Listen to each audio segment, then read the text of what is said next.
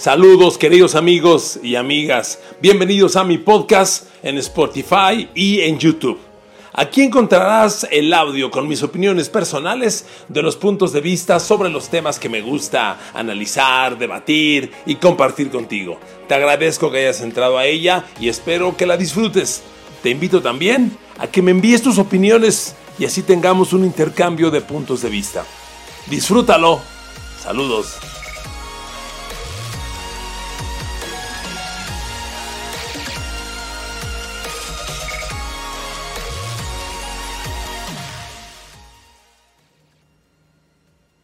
Saludos, ¿cómo están? Gracias por sintonizarme en este podcast, nueva edición a través de Spotify y YouTube. Soy Enrique Garay, queridas amigas, queridos amigos, gracias por estar acompañándome el día de hoy. Estamos creciendo en el podcast ¿eh? y me da mucho gusto, me siento, me hacen sentir importante y eso es muy padre, gracias, son muy gentiles. ¿Cómo ven la NFL después de tres semanas?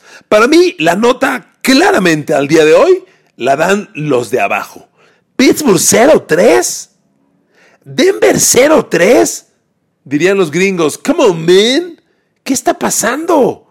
Terrible inicio. Dos supuestos contendientes a Super Bowl hechos un desastre. ¿Y saben qué? El problema en ambos, efectivamente, empieza con el quarterback.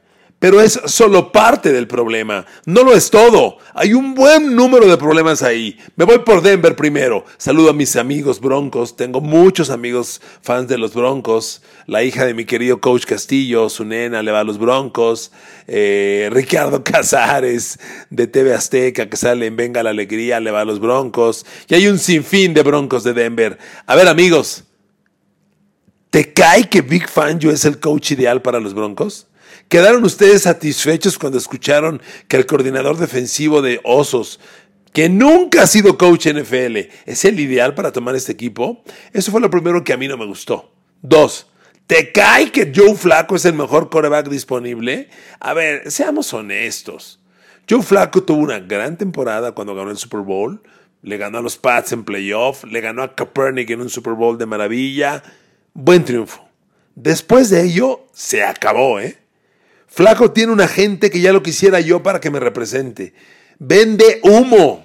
O sea, ya Flaco tuvo con los cuervos tres temporadas de a 20 millones de dólares. ¿De qué? O sea, vea sus números. Son patéticos. O sea, Joe Flaco es el clásico coreback que no hace nada especial para ganar un partido. Nada es, nada, ¿eh? Así se los digo. Cuando usted analiza los números del domingo pasado, se da, cuenta, se da, cuenta, que son mediocridad total, porque si bien no comete graves errores, tampoco hace nada extraordinario. A ver, flaco, 20 completos de 29 lanzados, hombre, suena bien. 213 yardas, pocas. Cero touchdowns, hombre. Una intercepción, utza. Rating 75, adiós, adiós. Miren, a veces se nos olvida lo más importante de este juego. Hay que ganar los partidos. Yo le pongo como ejemplo a usted a Josh Allen, el quarterback de segundo año de los Bills de Buffalo. Ahí le van sus números. El domingo pasado que derrotó a Cincinnati.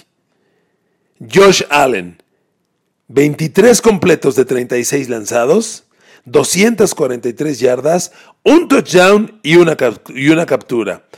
Corriendo el balón, el señor esta vez no tuvo ganancia. Fue solamente un coreback pasador. ¿Qué es lo importante? Ganó el partido.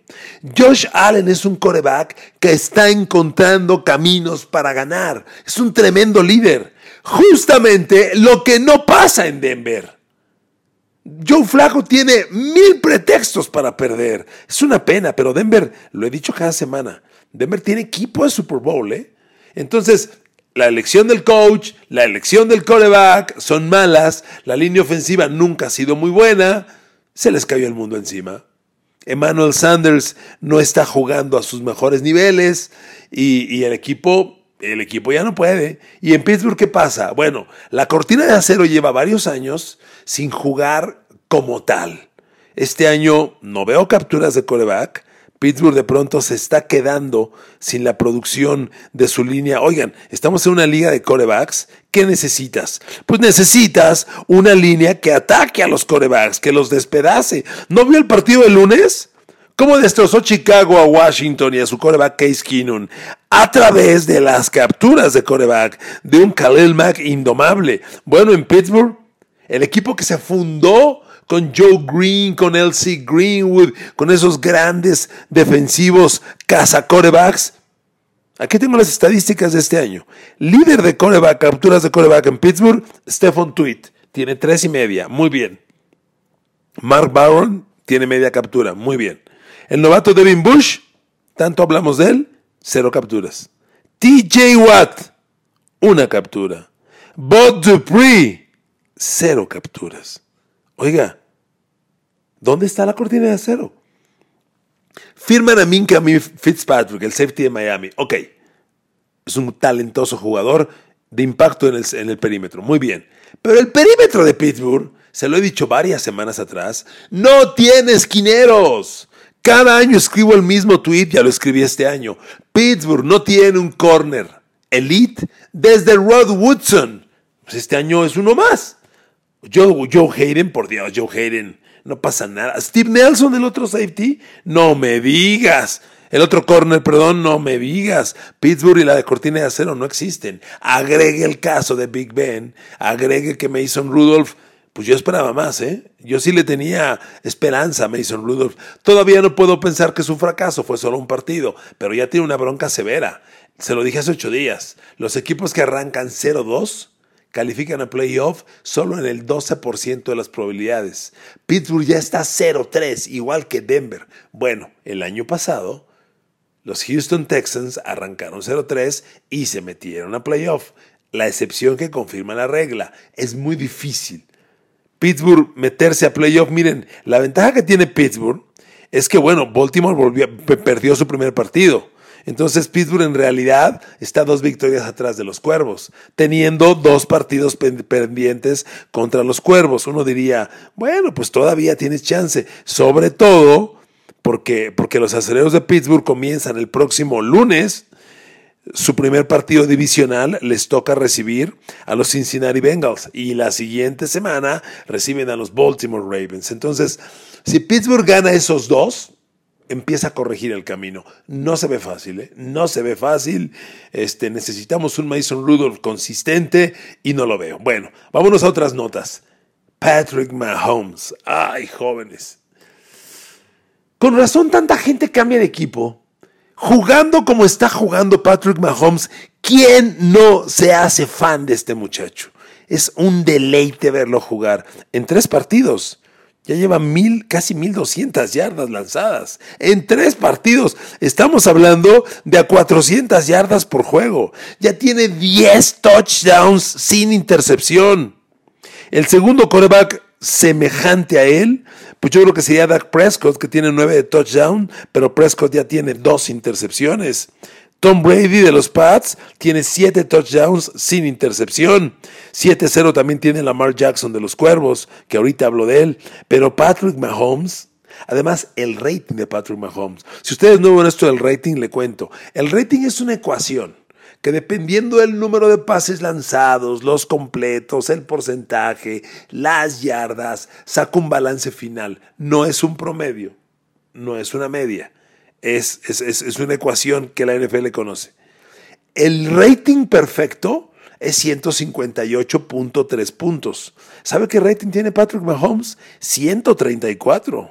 Son pocos los corebacks que llegan a 100 de rating. Hoy, después de Mahomes, Russell Wilson 119 de rating, Tom Brady 116, Lamar Jackson 113, eh, Dishon Watson 108 y se acabó.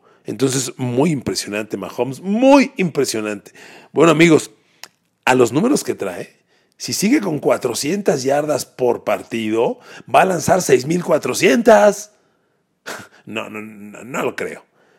Yo dudaba que volviera a lanzar 5.000. Va con paso de 6.400. No va a mantener este paso. No va a lanzar 400 por partido, 16 partidos, por Dios. Pero De que espanta el miedo, lo espanta. Y además, ¿sabes qué?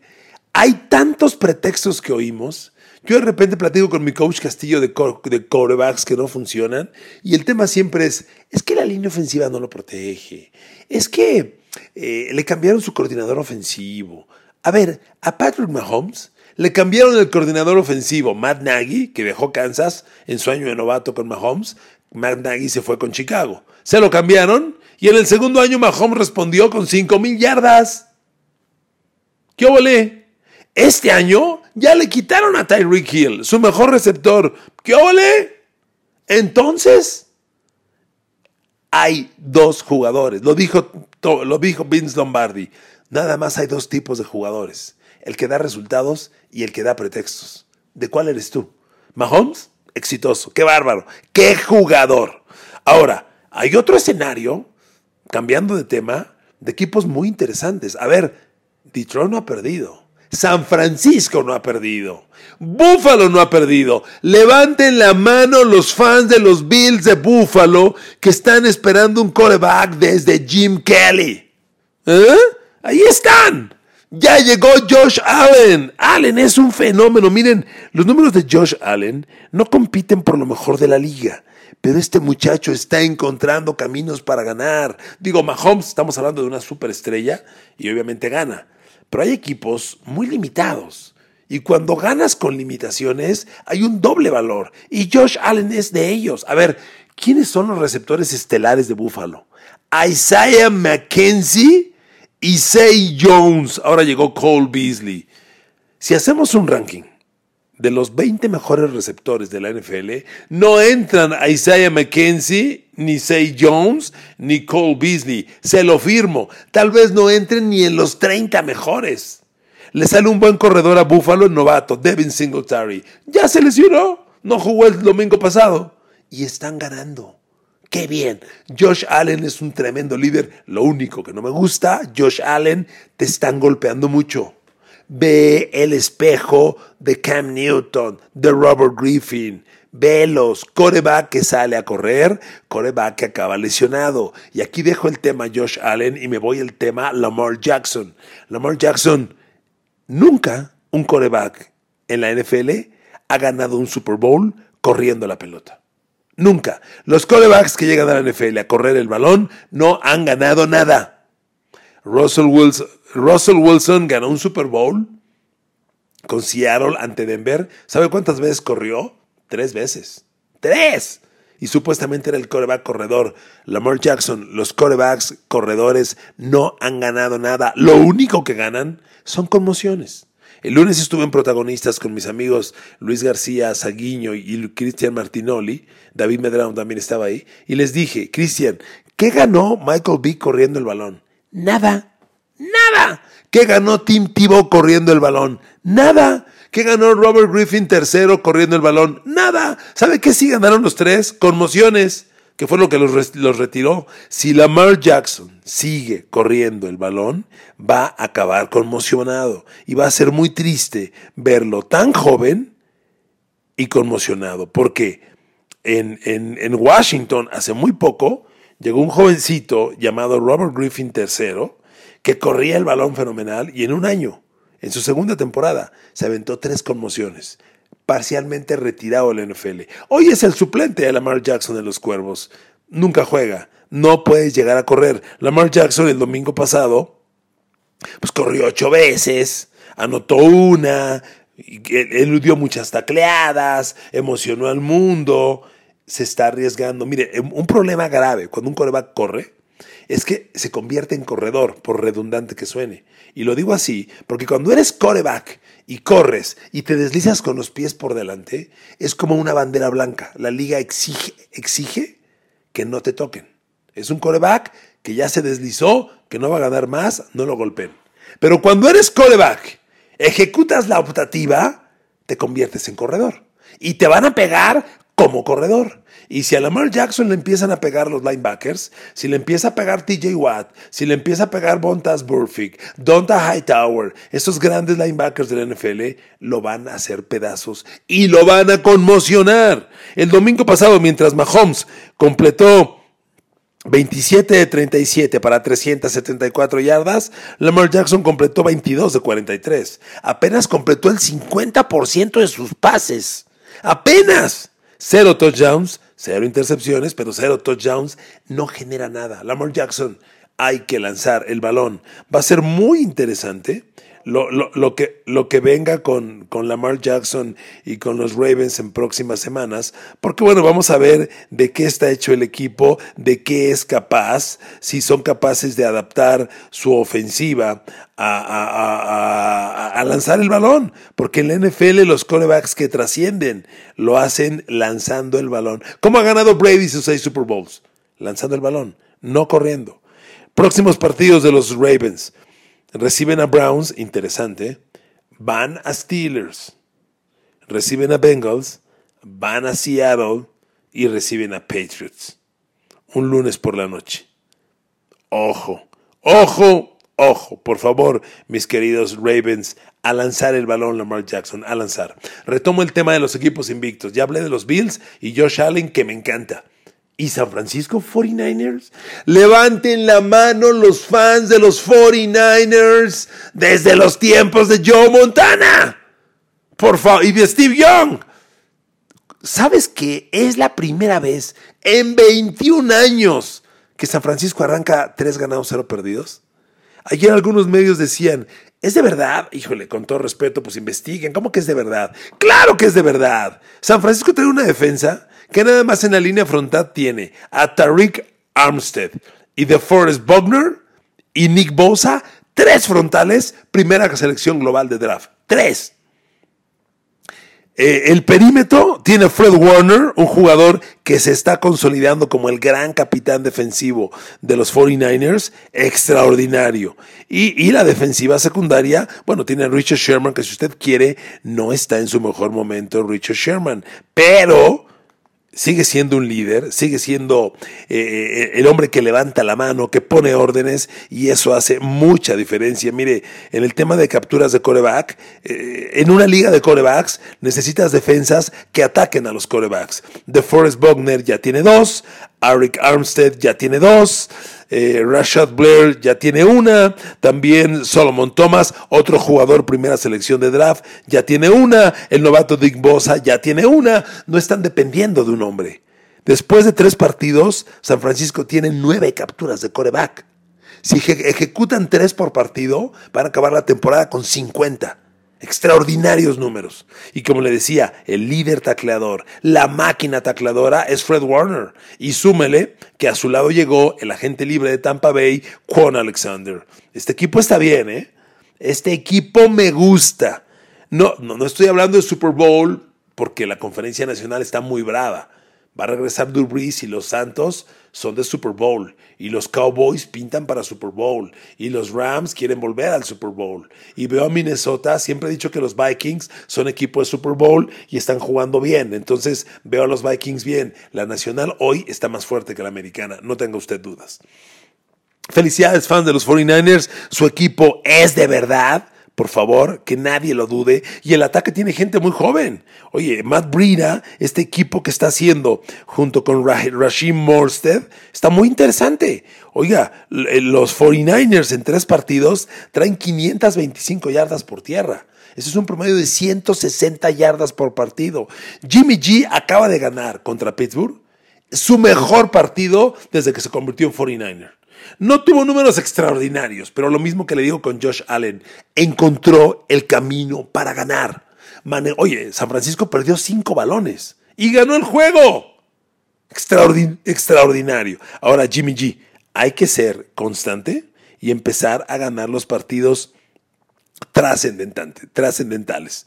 Necesitas ganar tus duelos divisionales. Los 49ers tienen un duelo bien interesante el próximo domingo en la noche contra los, los Browns.